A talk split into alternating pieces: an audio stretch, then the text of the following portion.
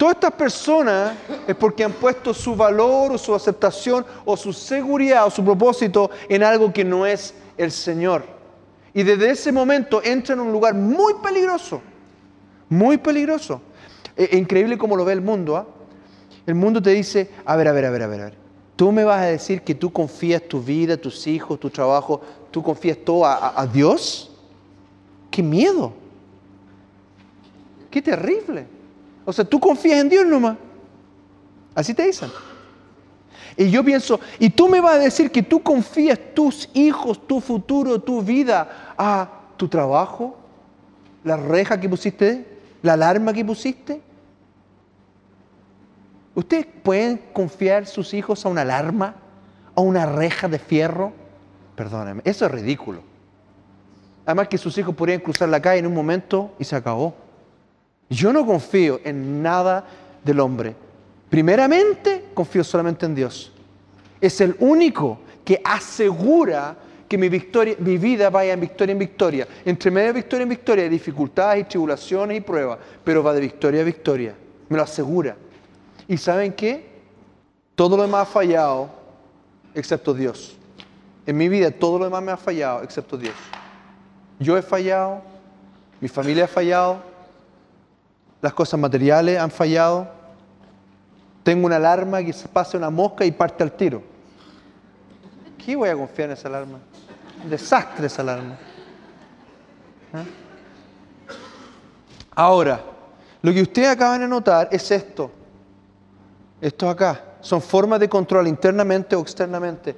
Que ustedes caigan en estas cosas, ¿qué dice de ustedes?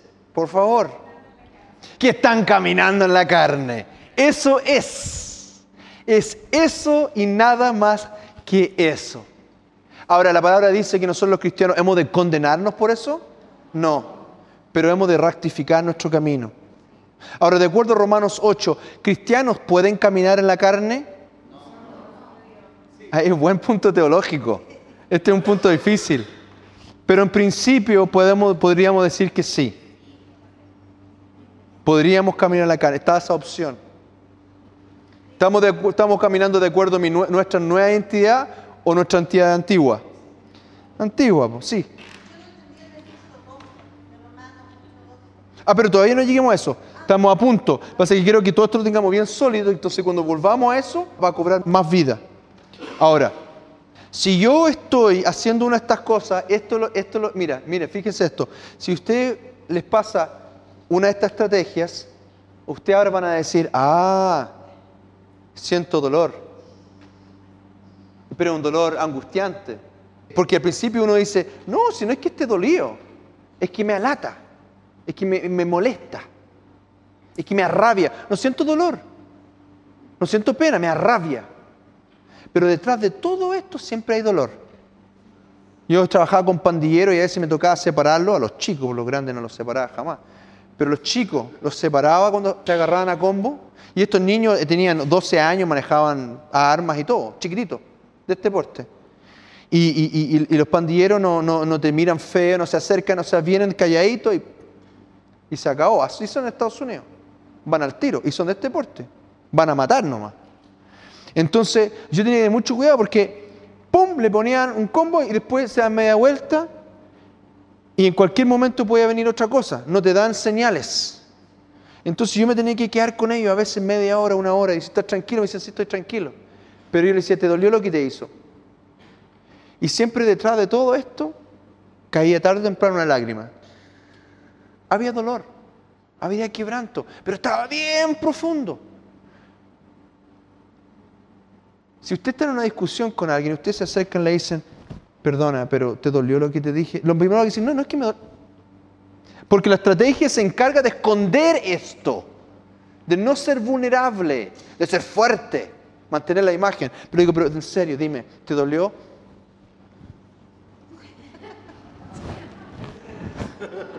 ¿Ah? Y hay dolor. Hay una película muy buena, un poco fuerte, pero hay una película de, un psicólogo, me, enganchó una vez con Robin Williams, él es psicólogo a, un joven que... ¿Se acuerdan Reto al Destino? ¿Se acuerdan, no? ¿Te acuerdas? Todo psicólogo yo creo que en algún momento le llamó la atención. Y en una parte, este joven era muy inteligente, era como un genio, pero se había criado en un barrio duro, difícil, sin padre, a puro combo. Con, muy pobre este joven. Y en un momento el psicólogo le dice, vi que en tu espalda tenías marcas de tu, de tu padre. Sí le dice. A mí también me pasó lo mismo. ¿Y qué, qué elegías tú, el fierro o el, o el cinturón? dice, no, siempre el fierro prefiero que al tiro nomás. dice, no, yo prefería el cinturón. Y empiezan a conversar un poco sarcásticos los dos. Y de repente lo mira y dice, no fue tu culpa. Le dice, sé que no fue mi culpa. No fue tu culpa. Y empieza a desarmarse. ¿Se acuerdan de esa escena? no me acuerdo del actor. Matt Damon, ¿eh? Oye, impresionante, porque se empieza a desarmar, pero trata de mantener tanto, tanto que le dice, y, se empieza agresivo, se pone agresivo con el psicólogo y como que empieza a empujarlo y agarrarlo y le dice, no es tu culpa, no es tu culpa, no es y empieza y finalmente se quiebra. Oh, es una escena tremenda. Y eso somos nosotros. Tenemos estas máscaras, esta identidad falsa que se trata de mantener, pero debajo de todo eso hay mucho dolor. Por eso la gente dice, ¿sabes que entro a este lugar y no sé por qué empiezo a llorar? Mucha gente. Porque ellos mismos no se dan cuenta de la cantidad de dolor, no nos damos cuenta de la cantidad de dolor que hay en nuestros corazones. Yo tengo un montón de dolor todavía. Soy cristiano hace 20 años y todavía cargo con dolor.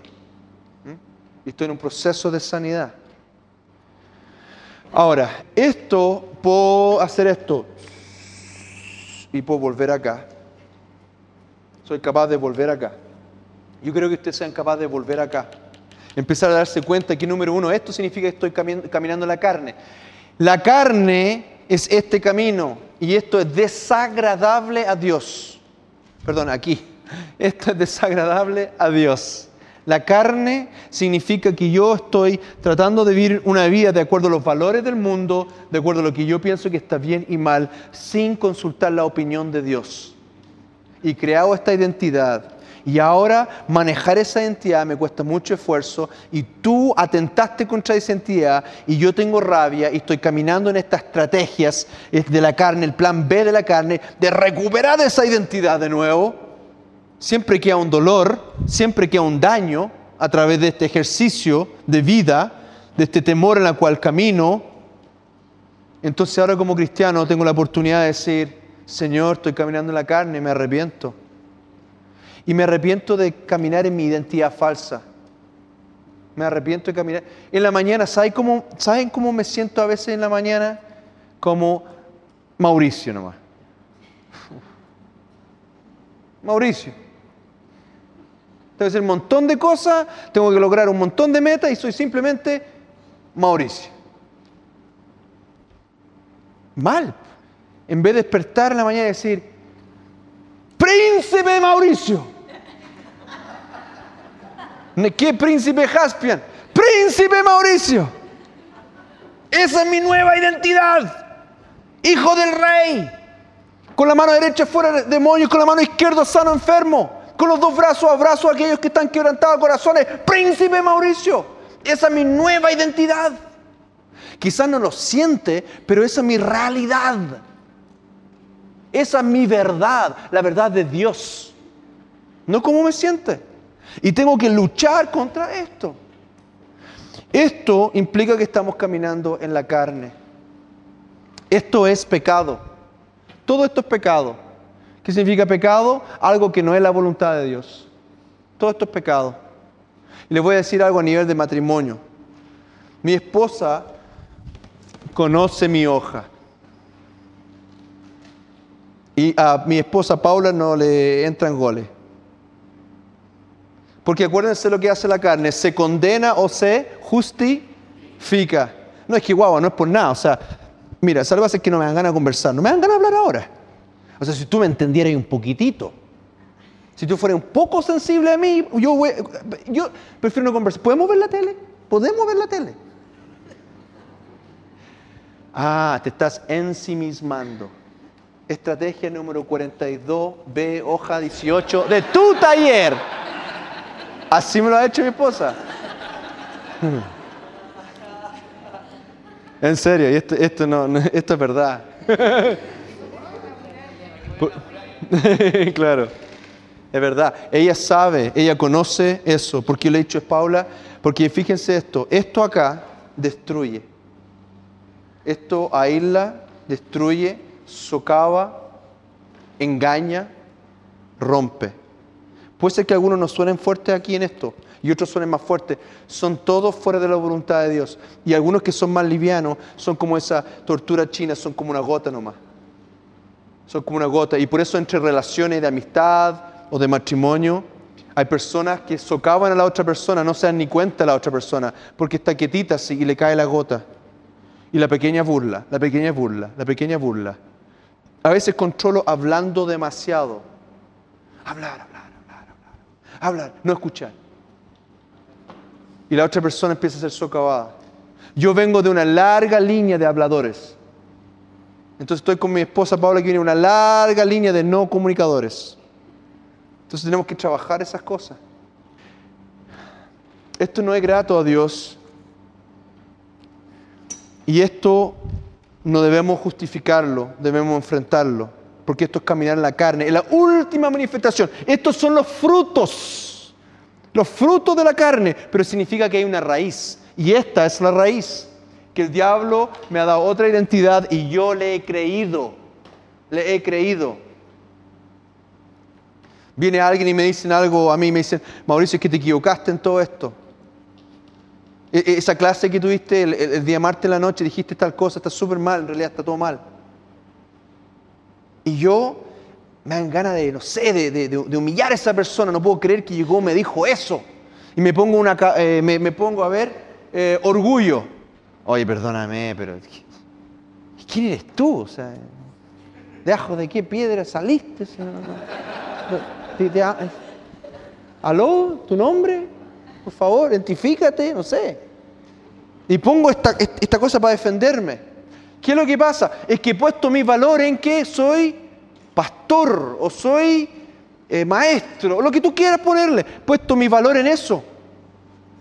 Y yo ocupo esto. Esto no es agradable a Dios. En cambio, si yo sé que mi valor es únicamente hijo de Dios, hijo de Dios, hijo de Dios, amado, hijo de Dios. Hoy sí, ¿en qué me equivoqué? Ah, chute, ya. Pero perdón, pero cuéntame, explícame un poco más. ¿Por qué tú piensas que me equivoqué? Tal, ah, ya, ok. Bueno, bueno, deja considerarlo. Diferente, ¿no? Diferente. No tengo que aceptar lo que la persona está diciendo, pero, pero no respondo con esa estrategia de la carne. ¿Mm? Ahora, entramos al cristiano. Fíjense, esto es el camino de la carne y esto es lo que el mundo vive todos los días. Todos los días. Defendiendo su identidad lo más posible hasta que alguien dice que no es tan así como ellos piensan, sienten rechazo y entran en esta estrategia de la carne. Y eso y van acumulando daño. Esa es la vida sin Cristo. Temor, ansiedad por proteger esto, empezar a acumular daño y tratar de controlar a todo el mundo y autogratificarse lo mejor posible para sobrevivir esta vida. Ahora entramos al cristiano. Una persona salva, si quieren anotan esto, Isaías me parece que 59 eh, o 57, perdón, la imprenta está mal acá. 59 o 57, una de las dos, pero de 1 al 2. Isaías dice así, he aquí que no se ha cortado la mano de Jehová para salvar, ni se ha grabado su oído para oír, pero vuestras iniquidades han hecho división entre vosotros y vuestro Dios. Y vuestros pecados han ocultar de vosotros sus rostros para no oír. La palabra de Dios dice que el pecado, este caminar independiente de Dios, corta la relación entre Él y nosotros. ¿Todos estamos claros? Todos estamos claros. ¿Es 59? Ya, 59, 1 al 2. Entonces, doctrina básica. ¿Qué es pecado y qué son pecados? ¿Cuál es el pecado? Cuando la Biblia habla el pecado, ¿a qué se refiere? Un pecado original, ya, pero específicamente, no, desobedecer a Dios, ya, no hacer la voluntad de Dios, eso es.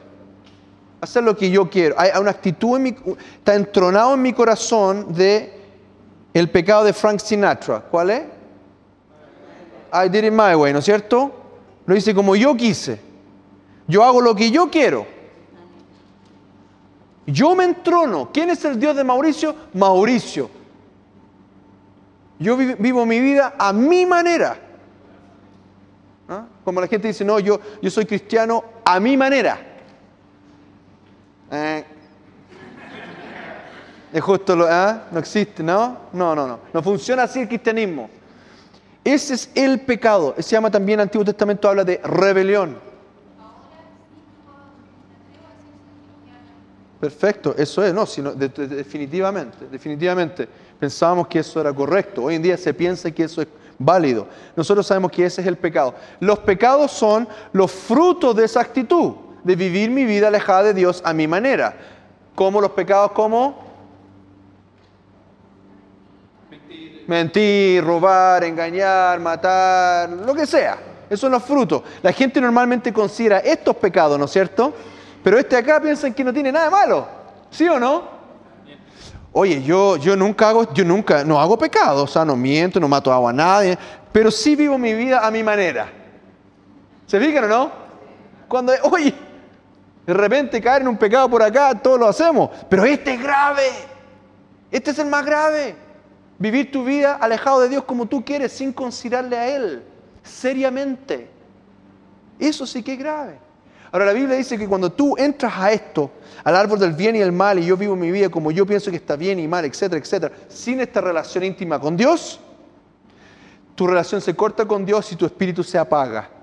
Y después dice Efesios 2.3, fíjense lo que dice Efesios 2.3, entre los cuales también todos nosotros vivimos en otro tiempo en los deseos de nuestra carne, haciendo la voluntad de nuestra carne y de los pensamientos, y éramos por naturaleza hijos de la ira. Lo mismo que los demás. Ok. Dice la Biblia que Jesús murió por este pecado. Porque si bien podía, Dios podía perdonar todos estos pecados, pero, pero el pecado que nosotros habíamos entronado en nuestro corazón solamente podía ser lavado y limpiado como un sumo sacrificio que era Jesucristo, la muerte, la muerte de Jesús. Este pecado lleva muerte. Porque en este pecado yo me alejo del proveedor de vida. Al que autor de la vida le digo, no, me alejo de ti y por ende entro al mundo de la muerte. Jesús dijo, yo doy mi vida y pago ese pecado con mi vida, caigo en muerte, lo que tú mereces, que es vivir en muerte, yo caigo en esa muerte para que tú salgas de esa muerte y tengas otra oportunidad. Ahora recibo nueva vida, recibo el Espíritu Santo y nuevamente tengo la posibilidad de entrar en contacto con Dios a través de mi carne, a través de mi cuerpo a través de mi espíritu. Mi espíritu es el receptor del Espíritu Santo. Y mi Espíritu Santo se prende dentro de mí cuando soy llenado del Espíritu Santo. Dice Efesios 1.7. Ahora fíjense esto. En quien tenemos redención por su sangre, el perdón de pecados según la riqueza de su riqueza. Perdón, perdón, según la riqueza de su gracia. Romanos 6.4 a fin de que como Cristo resucitó de los muertos por la gloria del Padre, así también vosotros andemos en nueva vida, nueva vida, una nueva vida entera, otra forma de vivir, alejado de eso, otra forma. Miren, esto es algo que yo escribí nomás. Dios dio su vida para nosotros no, perdón, Dios dio su vida por nosotros para dar su vida a nosotros, su vida a nosotros, para Él poder vivir su vida a través de nosotros. La palabra clave aquí es vida, nueva vida. Hay una vida de Dios que depositado en nosotros, un poder de Dios, una, una naturaleza de Dios que es depositado en nosotros. Y esta vida nos da, nos empieza a impregnar qué cosas en nosotros, qué empieza a afectar esta vida en nosotros. ¿De qué? ¿Qué? en nuestro espíritu en primera instancia y de ahí empieza a impregnar el cuerpo, la mente, el alma. ¿Se acuerdan? Eh, Tesalonicenses 5:23, aquí el mismo Dios santifique por completo, santifique por completo alma, cuerpo y espíritu. Este espíritu, esta nueva vida va a empezar a santificar todo nuestro ser. Vamos a ver cómo. Todo nuestro ser que está contaminado, ¿no es cierto? Con una falsa identidad y con mucho dolor. Aquí, esta identidad, ¿dónde se aloja mayormente? Bueno, ¿dónde se aloja la falsa identidad? En la mente. Aquí hablamos más bien de las emociones, ¿no es cierto? Y aquí hablamos en totalidad de la voluntad. Fíjense cómo está contaminada las emociones y la mente. falsa percepción, de mí mismo y también falsa percepción, perdón, de los demás. ¿ah? Tener una falsa percepción de los demás. yo te voy a decir cuál es tu valor. Tu valor es que tienes una chaqueta de cuero, entonces eh, estás un poco mejor que, que mi amigo acá atrás, eh, Pablo, que no tiene chaqueta, que solamente tiene una bufanda. Mucho más barato que tu chaqueta. O sea, con tu chaqueta puedes comprar 50 de esas bufandas. Entonces, mucho más valor. Y así empiezo a darle valor a las personas, uno por uno. Porque mi sistema de valores es ese. De la forma que yo me juzgo a mí mismo, juzgo a los demás.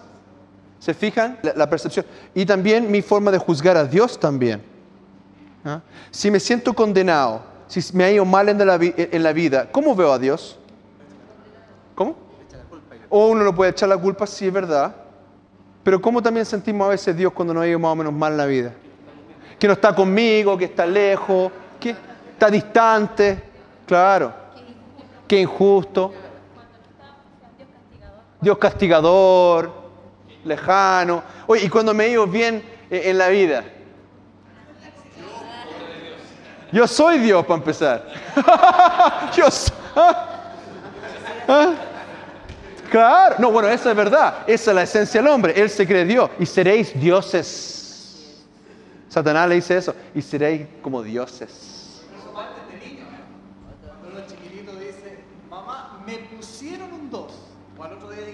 Saqué un 7. Él es el Claro, claro. Infalible. Pero otra forma que también ves a Dios es a la par. Ah, igual. Claro. Su opinión es buena, pero yo también tengo mi opinión. Sí, pues. O sea, yo veo a Dios como mi amigo y yo a veces converso con él y a veces le digo, bueno, yo digo a veces cómo son las cosas a Dios también. Cuando te va la, viene la vida, te ves a la misma altura de Dios. Es verdad. El hombre se cree inmortal y se pone a la misma altura de Dios. Tengamos cuidado con eso también nosotros en la iglesia. claro, pero nos creemos Él mismo. Tengan cuidado con eso, porque a veces yo converso con personas y me dicen, mira, yo pienso, yo creo, yo siento. Yo le digo, ¿sabes qué? Veamos la palabra de Dios. Ah, ya, ok. En serio, es como que le cortar la conversación. Porque todavía está esa actitud de, falsa identidad, que yo tengo mi opinión es, es, tan importante como la de Dios. En vez de decir, ah, sí, a ver, pastor, ¿qué es lo que dice la palabra de Dios? ¿Qué es lo que dice? A ver, veámoslo. mira, fíjate esta escritura. Uh, ¿y dónde? ¿Qué? A ver, deja anotarla. Otra actitud. Otra actitud. Pruébense. La palabra dice, pruébense cada uno. ¿Cuál es mi actitud frente a la palabra de Dios? ¿Cuál es mi actitud sobre el mensaje de Dios que sea los domingos? o lo anulo de así, con mi opinión, mi gran opinión. ¿Ah? Entonces, aquí la persona tiene una entidad falsa de sí mismo, los demás y, con Dios. O pone a Dios lejano o lo pone demasiado abajo. ¿Ah? Ya. Aquí Espíritu Santo nos da una nos perdona los pecados y nos da nueva vida, nueva vida. Y aquí se complica un poco la cosa. Aquí se complica para los cristianos. Ahora está mostrando el cristianos. Ok, ahora ustedes tienen el Espíritu Santo dentro de ustedes. Han recibido a Dios. Dios ha entrado en ustedes. La palabra dice, Jesús dice que nuestra relación con Dios es maravillosa. Porque no solamente Dios está con nosotros, sino que está en, en nosotros. En nosotros. Tremendo, ¿ah? No solamente Dios está con nosotros, pero en nosotros, si nos hemos arrepentido de nuestras vidas sin Dios y nos hemos volcado hacia Él, Él ha venido a entrar y reinar en nosotros. Así que tenemos esta nueva vida dentro de nosotros. Ahora, empezamos a caminar con el Señor. Nos encontramos con una situación. Tenemos una disyuntiva, tenemos que tomar una decisión. ¿Qué hacemos ahora que somos cristianos? Oramos, bueno, sí, claro, oramos. Hablamos con Dios, ¿no es cierto? Le consultamos a Él. Le consultamos a Él, oramos. Le preguntamos a Él. ¿Cómo? Bueno, eh, eh, quizás nos tengamos que arrepentir de alguna situación específica, pero sí, nos encontramos con una situación y le preguntamos a Él. Ahora, Él nos va a hablar a través de su palabra, va a poner una impresión en nuestro espíritu. A veces nos vamos a dar cuenta, no, eso no está bien, eso está mal, vamos a ver dentro de nosotros, pero está va a estar respaldado por su palabra. Ahora, si yo he tenido emociones, vamos a hablar de las em-, emociones negativas primero, negativas. Si yo he tenido emociones negativas en mi vida y Dios me dice algo, ¿qué puede pasar? Dios me dice, anda, anda y háblale a tu amigo, anda a darle un abrazo a tu amiga ya que está llorando. Y yo he tenido mala experiencia acercándome a personas, me he ido mal no me llevo bien con personas, no me gustan las personas, me siento incómodo alrededor de personas. Soy yo y mi computadora todo el día. Y, Dios me pide eso. ¿Qué puede pasar? Claro, ¿Y, ¿y, qué pasa con mis emociones? Las emociones, sí, se conflictúan, empiezo a sentir ansiedad, un montón de cosas. Temor empieza a bajar. ¿Qué puede pasar con mi mente? ¿Qué me dice mi mente? No te metas ahí. No, no te metas ahí, te he ido mal en el pasado. ¿no es cierto? No, no te conviene, ándate a la segura, ¿no es cierto? A la segura. A lo que siempre has hecho, claro que sí. Entonces yo tomo la decisión de hacerle caso a estas emociones dañadas, a esta mente llena de mentiras. Voy, no hago nada. ¿Qué es lo que pasa? Es que como cristiano yo puedo seguir actuando en mi carne fácilmente. Fácilmente. Ahora, si yo le digo sí a Dios y voy donde esa persona, ¿me va a pasar lo mismo a las emociones? A ver. ¿Ustedes cuando Dios les pide cosas se ponen un poquitito nerviosos? Hoy, súper bien, gracias. Súper bien, súper bien. Familia, aquí eh, vivencias, vivencia. Muchas gracias. Muchas gracias. Tenemos una situación, Dios habla a nuestro espíritu y tenemos dos opciones. Una es el caso a la carne y otra caso al espíritu. Cuando le hago caso, cuando yo he sido dañado emocionalmente, mi tendencia negativamente, este es negativamente, negativamente, mi tendencia es volver a las mentiras de mi vida y las emociones dañadas. Si yo le hago caso al Espíritu Santo y en mi voluntad decido por lo que me dice mi espíritu, ¿qué le va a pasar a mis emociones? ¿Cómo? Tienen conflicto igual. Va a haber conflicto. No les va a agradar. Me va a poner... ¿Se acuerdan cuando Jesús dijo, el espíritu está dispuesto, pero la carne es débil, la carne es débil. Y acuérdense que la mente está lleno de pensamientos carnales. ¿Han escuchado eso en la Biblia? Mente carnal. Hay pensamientos carnales y emociones dañadas. Va a haber conflicto. Pero voy a hacer lo que dice el Espíritu Santo. Voy a obedecer. ¿Y qué, va, qué pasa cuando yo obedezco al Espíritu Santo? Hay victoria, ¿no es cierto? Hay un proceso, hay un proceso de aprendizaje. vamos a hablar de ese proceso de aprendizaje. Con esto voy a mencionar lo último de estos gráficos y vamos a terminar con la escritura. Ahora voy a hablar de lo... Esto es...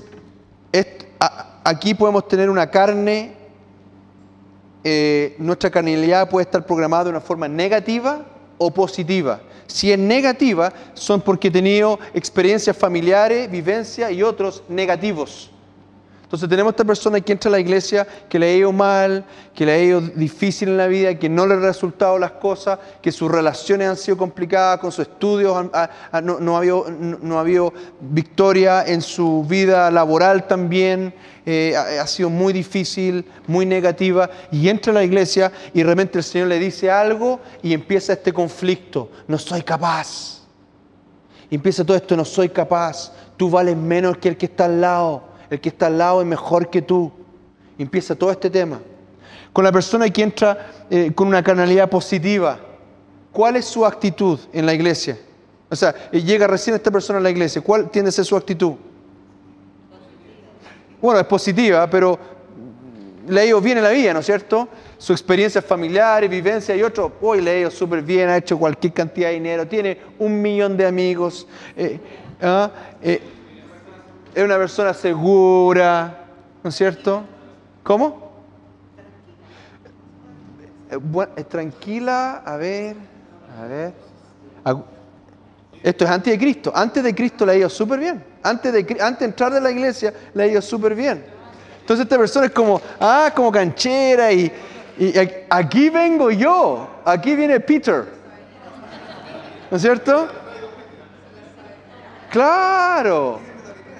Oye, gracias Señor por esta iglesia que me tienen a mí. Yo soy un tremendo aporte. Oye, qué bueno, las cosas van a cambiar. Llegué yo. Ahora, ahora, sí que sí. Ahora sí que sí. Orgullo. Orgullo. E, e, eso a veces tiende a, ser, tiende a ser más peligroso que lo otro. A veces. Las dos son insanas, las dos son malas. Pero claro, yo les voy a decir una cosa, cuando yo me convertí, yo personalmente, yo, y creo que la mayoría, pero cada uno verá, cada uno verá, pero yo personalmente tuve experiencias buenas y malas. En unas cosas ah, tenía orgullo y yo pensaba, mira, en esto, ponme en esto y van a ver cómo reluzco. Y en otras cosas decía, no me pongan ahí porque eh, ah, yo no sirvo para esto. Una de las cosas que me ha ido mal en la vida, porque yo hice primero básico acá, después fui a Estados Unidos, después volví, me saltaron de curso, llegué a tercero básico, no sabía escribir ni leer, después llegué acá en sexto, era un desastre. Entonces, una de las cosas que yo era malo era para hablar en público. Mire cómo nos cambia el Señor. Pero para los deportes, hoy póngame en cualquier deporte, ahora corro dos cuadras y es por acá, acá y aquí, ¿ah? ambulancia, pero al tiro. No sé cómo cambian las cosas. Pero... Eh, llegó un momento que Dios empezó a hacer cosas en mi vida, empecé a compartirle con mis compañeros de curso en la universidad y, todo. Y saben que llegó un momento que decía, Señor, hacemos un equipo maravilloso. Tú pones 99%, yo pongo 1% y vamos a salvar el mundo. Después fui a Estados Unidos, estuve trabajando con jóvenes pandilleros. Tuve cuatro años en la calle, cuatro años en la calle. Yo participé en un ministerio de una iglesia donde la señora amaba a estos jóvenes y ella iba todos los días y esperaba que yo fuera todos los días. Y Dios me dijo, apoya a esa señora. Una era la esposa del pastor y otra señora más. Y ella tenía un grupo de personas que iban, por ejemplo, a un barrio muy, muy difícil, peor de Dallas, a trabajar con el Eastside Loco, que era la pandilla que mataba a más personas durante el año en, todas las pandillas de Estados Unidos. Y, y me dijeron, ay, tú eres latino, tú te vas a poder relacionar bien con ellos porque eran mexicanos americanos. Y estuve cuatro años predicando. Hice obras de teatro, toqué la guitarra, prediqué sobre el amor de Dios, prediqué sobre el infierno. Le ayudaba en sus tareas, lo sacaba de la cárcel, lo llevaba a hacer deporte. ¿Y saben lo que pasó en esos cuatro años, los primeros cuatro? Nada. Nada. Absolutamente nada. Ni uno se convirtió, nada. Yo prácticamente lloraba, por lo menos una vez por la semana al Señor. Y decía, Señor, me estás quebrando, me estás rompiendo. En, Estados, en Santiago, en mi universidad, eh, se formó todo un grupo, los jóvenes, mis compañeros llegaban a subir al Señor. Eh, eh, eran maravillas lo que pasaba, mi familia, mis amigos de barrio, las cosas que pasaron esos primeros tres años y ahora esto. Y el Señor me dijo, ¿sabes qué, Mauricio? Soy 100% yo y tú nada. Y necesitamos aclarar esto. Necesitamos que esté claro. No me importa cómo prediques, cómo hagas teatro, cómo toques la guitarra, no me importa. Soy, yo soy el dador de la vida.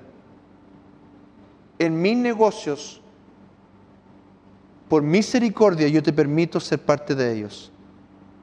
Pero yo puedo usar un asno, dice la palabra. Entonces el Señor tuvo que quebrarme y romperme hasta que yo me dese cuenta que lo mejor que yo podía hacer es ponerme de rodillas y orar y pedir, Señor, muévete. Porque yo puedo predicar por los codos y nada va a pasar. ¿Saben lo que es predicar en la calle cuatro años y que nadie se convierta? Cuando vine para acá a visitar acá a Chile después de tres años y no había pasado nada, Pastor Tomás dijo, Mauricio, estás trabajando con jóvenes de pandilla, comparte con los, con los jóvenes de la iglesia. Y dice, ¿qué voy a compartir? Que no he logrado nada. Dejen contarle como no he logrado nada. Traten de hacer todo lo que yo no he hecho, porque lo que yo he hecho no ha resultado. ¿Sabe lo que dice? Hablé de otra cosa, nada que ver. Porque no, no tuve, me acuerdo una vez fue mi tía Paulina, porque mi, primo Pablo está graduando, así que fueron allá a la graduación, y, mi tía Paulina llegó allá y yo esquivaba, esquivaba por aquí, por allá. Y mi tía me dijo, Mauricio, siéntate acá, ¿qué, qué está pasando contigo? ¿Qué pasa? Cuéntame, estás trabajando con los jóvenes pandilleros y todo eso. ¿Cómo te ha ido? Me puse a llorar. Y lloraba y lloraba y lloraba. Y finalmente cuando fui capaz de decir algo, le dije, tía, por llevo dos años. Y saben que yo soy, yo soy bueno para nadar, tía. Yo soy bueno para nadar. Yo en una piscina la cruzo, pero así como nada. Pero el Señor me ha pedido que cruce el Atlántico. Y no puedo. Estoy quebrado. Y me dijo, bienvenido al ministerio. Y eso fue todo. Y ahí tomamos once.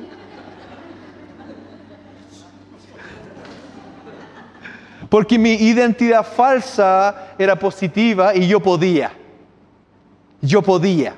Yo era el que podía en ciertas cosas.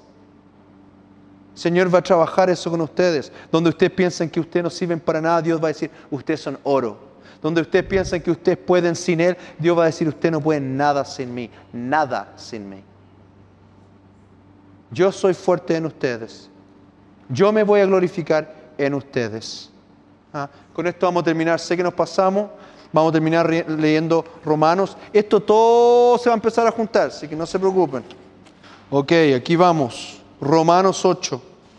Ahora pues ninguna condenación hay para los que están en Cristo Jesús los que no andan conforme a la carne, sino conforme al Espíritu. Dijimos que cuando estamos en la carne, cuando estamos en nuestras propias fuerzas, cuando fallamos, nos condenamos.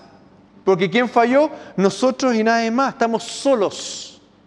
Estamos totalmente solos. En Cristo nunca estamos solos. Fuera de Cristo estamos solos, porque nacemos solos y no vamos a morir solos. Nadie nos va a acompañar a su tumba.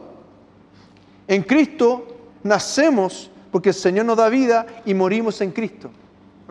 Pero aquí hay condenación. Si tú fallas, tú fallas. Y tú eres condenado por tu propia, tu propia arrogancia. Porque la ley del Espíritu de vida en Cristo Jesús me ha liberado de la ley del pecado y de la muerte. Ok, la ley del Espíritu, ¿qué es lo que produce? Vida. Ok, y la ley del pecado produce muerte. ¿Por qué la ley, por qué la Biblia, el Antiguo Testamento, me produce muerte? ¿Por qué la ley de la Biblia, el Antiguo Testamento, para mí es muerte?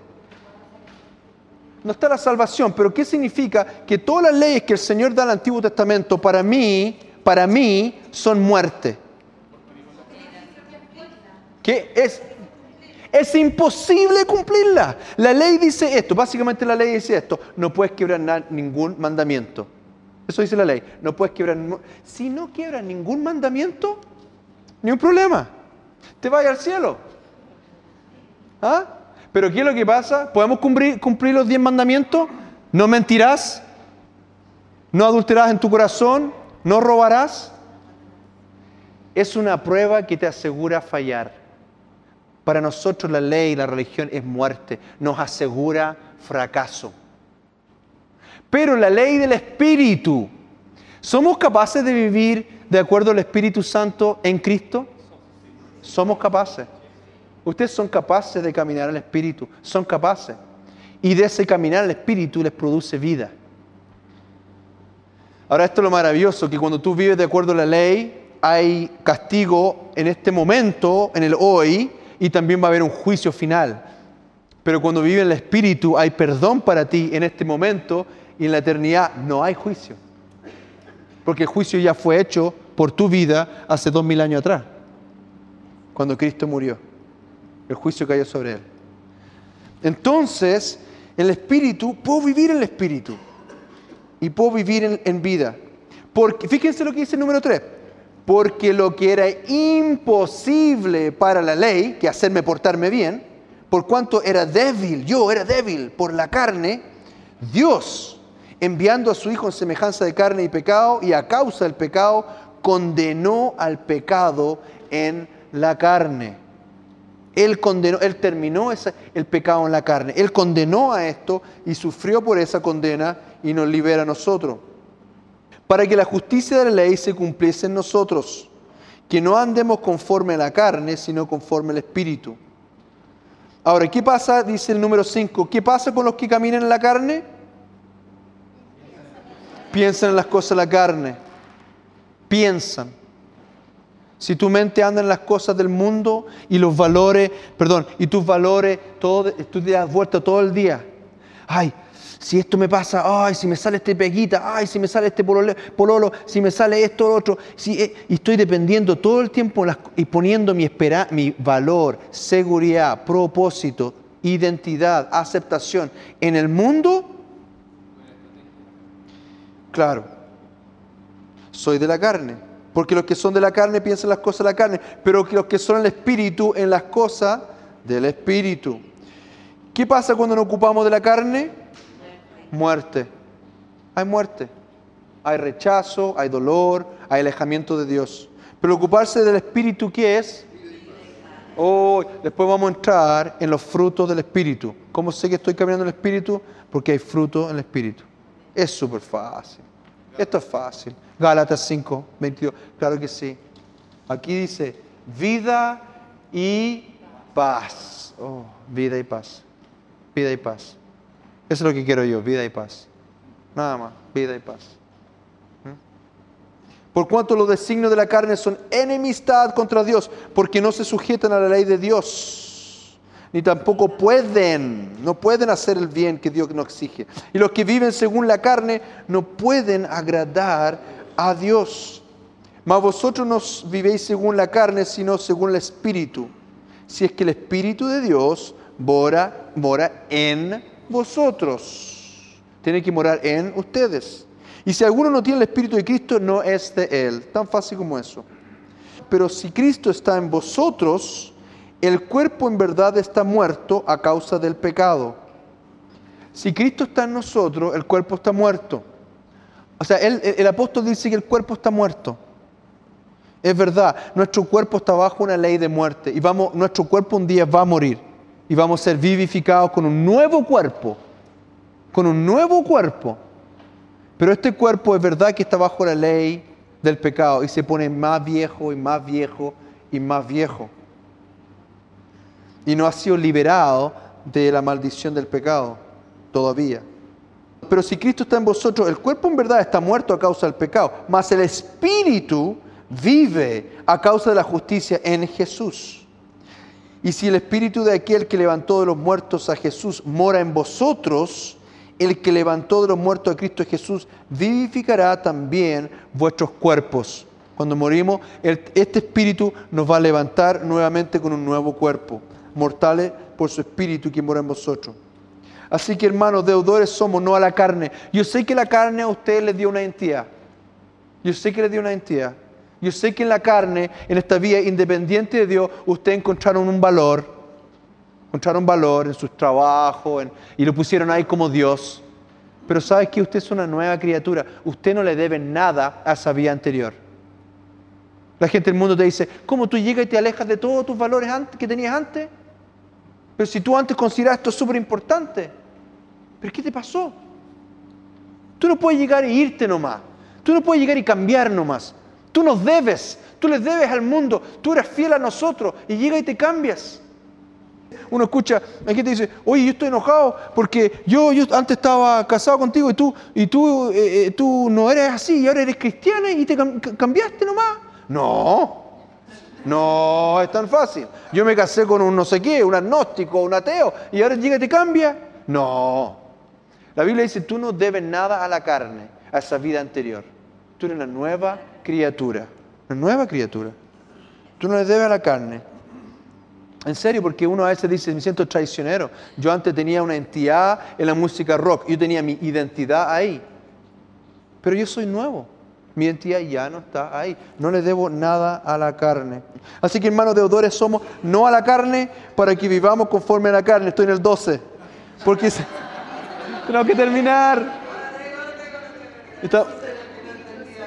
estamos en el 12. Estamos en el Así que hermanos, deudores somos no a la carne para que vivamos conforme a la carne, porque si vivéis conforme a la carne moriréis. Mas si por el Espíritu hacéis morir las obras de la carne, viviréis. ¿Ok? Vamos a llegar hasta ahí nomás porque ya nos hemos pasado en la hora. Entreguemos esto al Señor antes de irnos. Padre, te damos gracias por el Espíritu Santo. Gracias, Señor. Gracias, Padre, que tú Tú nos has liberado de la ley que nos llevaba a muerte. No éramos capaces de ser buenos. No éramos capaces, aún sabiendo el bien y el mal, no éramos capaces de hacer el bien. Gracias Señor por el nuevo caminar en el Espíritu, que nos lleva a algo más allá de hacer el bien y el mal, nos lleva a tu presencia, nos lleva a amarte, a conocerte, a estar contigo, a aprender de ti. Gracias Señor si nos equivocamos te tenemos a ti para perdonarnos. Ya no caminamos, Señor, en rebelión, sino que nos sometemos a ti, Padre. Eres nuestro Señor, nuestro Rey. Padre Santo, te pido que, que tú reveles quién tú eres para saber quién somos, para considerarte en todo lo que hacemos. No queremos caminar en la carne, Pon temor a ti, Señor, que cuando estamos caminando en estas manifestaciones carnales, que esto no te agrada y que nos lleva a muerte. Aun cuando nuestras emociones estén dañadas nuestra mente está, todavía está contaminada con algunas cosas, permítenos hacerte caso, Espíritu Santo. Queremos escuchar tu voz para todas las cosas de nuestras vidas. Queremos caminar en el Espíritu. Gracias, Señor. Amén.